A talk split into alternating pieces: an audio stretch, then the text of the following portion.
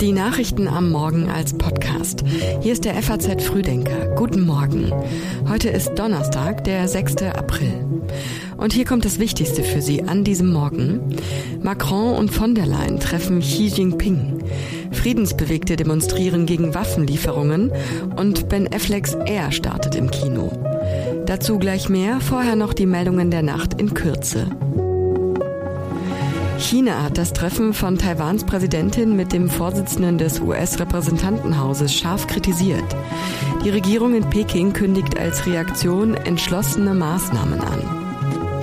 Die gemeinsamen Militärübungen von den USA und Südkorea verschärfen nach Ansicht Nordkoreas die Spannungen auf der Halbinsel bis an den Rand eines Atomkriegs.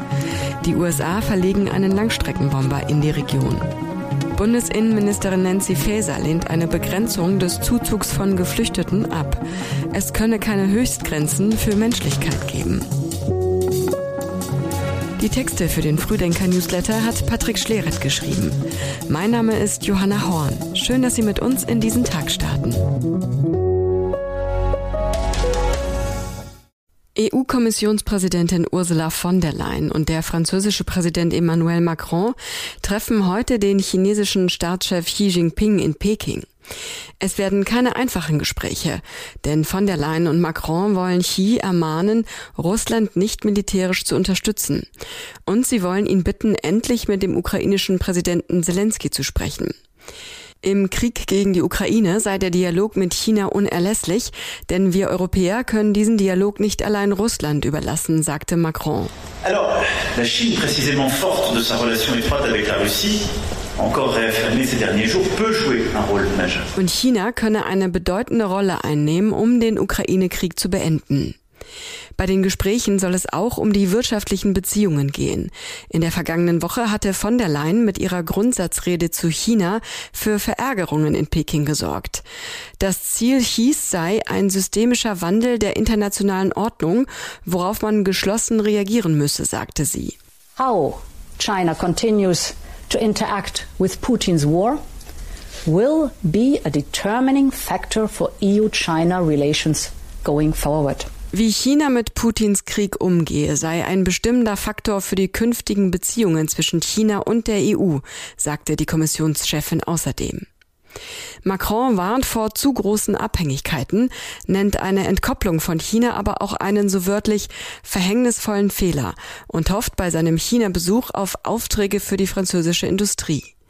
Der chinesische Botschafter bei der EU ließ gestern ein wenig Hoffnung aufkommen, dass Peking seine Position zum Ukraine-Krieg ändert. Die kurz vor der russischen Invasion veröffentlichte Erklärung grenzenloser Freundschaft zwischen Russland und China sei nichts als Rhetorik gewesen, sagte er im Interview mit der New York Times. China stehe nicht an Russlands Seite im Krieg und liefere auch keine Waffen, könne aber verstehen, dass Moskau sich im Verteidigungskrieg gegen die NATO sieht. In rund 100 deutschen Städten sind ab heute bis Ostermontag wieder Ostermärsche und Friedenskundgebungen angekündigt. Dabei sind die Forderungen nach einem Waffenstillstand in der Ukraine und der Aufnahme von Friedensverhandlungen zentral. Eine Prognose, wie viele teilnehmen werden, wollten die Veranstalter nicht wagen. So viele Demonstranten wie in den 1980er Jahren werden es nicht sein. Damals nahmen 200.000 Friedensbewegte an den Märschen in der Bundesrepublik teil. Und die Sowjetunion zog die Fäden. Die Deutsche Kommunistische Partei schmiedete ein breites Bündnis, dem große Teile der linken SPD angehörten. Über die richtige Antwort auf den Ukraine-Krieg gibt es auch in der Friedensbewegung Differenzen, wie Christian Goller vom Netzwerk Friedenskooperative gegenüber der Frankfurter Rundschau zugibt. Manche von ihnen wollten nicht einsehen, dass das aktuelle Russland ein repressives System sei und eine imperialistische Politik betreibe, indem es seine Nachbarländer überfiele. Das Thema Waffenlieferungen sorge für ein moralisches Dilemma, für das jeder eine eigene Antwort finden müsse. Der Internationale Währungsfonds IWF und die Weltbank haben mit ihrer Frühjahrstagung begonnen. In Washington treffen sich Finanzminister, leitende Beamte und Finanz- und Entwicklungsexperten aus aller Welt. An Themen wird es nicht mangeln, denn der Ukraine-Krieg und die hartnäckige Inflation bremsen den Welthandel. Die Welthandelsorganisation rechnet in diesem Jahr nur noch mit einem Wachstum von 1,7 Prozent. Neben der Veröffentlichung der IWF-Konjunkturprognose wird die geplante Reform der Weltbank ein wichtiges Thema bei der Frühjahrstagung sein.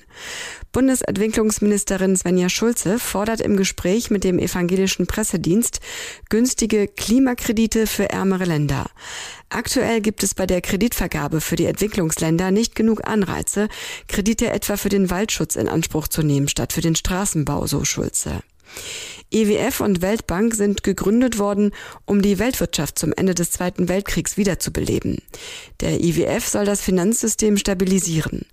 Die Weltbank war zunächst für den Wiederaufbau der zerstörten Länder zuständig, wurde aber schon bald zur größten Entwicklungsbank für Afrika, Asien und Lateinamerika. Die erklärten Ziele der Weltbank sind die Bekämpfung der Armut und eine gerechtere Verteilung des Wohlstands.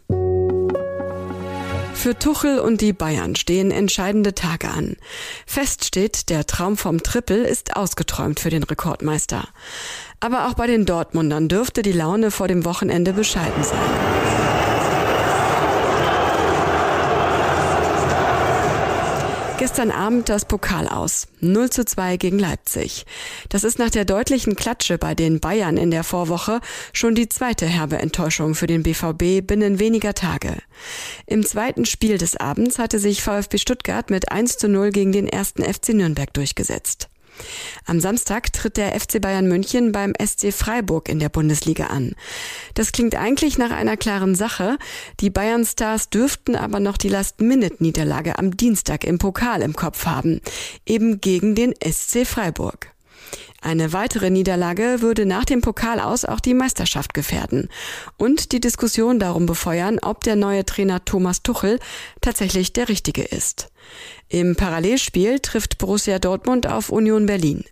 Beide müssen gewinnen, um zumindest den Anschluss an die Bayern an der Tabellenspitze zu halten. Am Dienstag wird es dann richtig ernst für den Rekordmeister und Trainer Tuchel. Manchester City wartet in der Champions League. Er, der große Wurf, erzählt von der Erfolgsgeschichte der Firma Nike. Heute startet der Film in den Kinos. Was ist der Plan? Wir machen einen maßgeschneiderten Schuh für ihn. Ich brauche den besten Basketballschuh, den es jemals gegeben hat. Für welchen Spieler? Michael Jordan. Wie die Erfolgsgeschichte um die Basketballlegende Michael Jordan und seine Nike Airs ausgeht, ist bekannt. Ben Afflecks Kinofilm Air, der große Wurf, geht zurück in die 80er, als verschiedene Schuhhersteller um den jungen Jordan buhlten. Matt Damon spielt den Basketball-Nerd Sonny. Er wertet nächtelang Videokassetten aus und möchte seine Vision gegen alle Widerstände im Management durchsetzen. Sein Widersacher sitzt im eigenen Haus. Nike-CEO Phil Knight, gespielt von Ben Affleck, wehrt sich erst dagegen, alles auf einen Spieler zu setzen. Erst durch das Gespräch mit Michael Jordans Mutter bekommt Nike überhaupt eine Chance, sich bei dem Spieler vorzustellen. Michael Jordan selbst ist in eher nur ganz kurz und als Randfigur zu sehen. Affleck und Damon scheint es mehr um komplizierte Entscheidungshierarchien auf Management-Ebene zu gehen. Und identitätspolitische Konflikte in der NBA zwischen schwarzen Athleten und weißen Profiteuren werden ausgeblendet. Und im geschriebenen FAZ Frühdenker Newsletter ist das ein weiteres Thema. Die Direktbank ING zahlt in Zukunft drei Prozent Zinsen auf dem Tagesgeldkonto. Mit diesem neuen Angebot katapultiert sich die ING an die Marktspitze. Das sagt der Geschäftsführer des Vergleichsportals Verifox, Oliver Meyer. Als größte deutsche Direktbank sei die ING für viele andere Marktteilnehmer, Zitat, ein wichtiger Maßstab, an dem sie sich bei der Festlegung ihrer eigenen Konditionen orientieren. Diesen Artikel und auch alle anderen Themen aus dem heutigen Frühdenker finden Sie online auf faz.net. Den FAZ Frühdenker zum Hören gibt es Dienstagmorgen wieder ab 6 Uhr. Haben Sie einen erfolgreichen Tag und schöne Ostertage.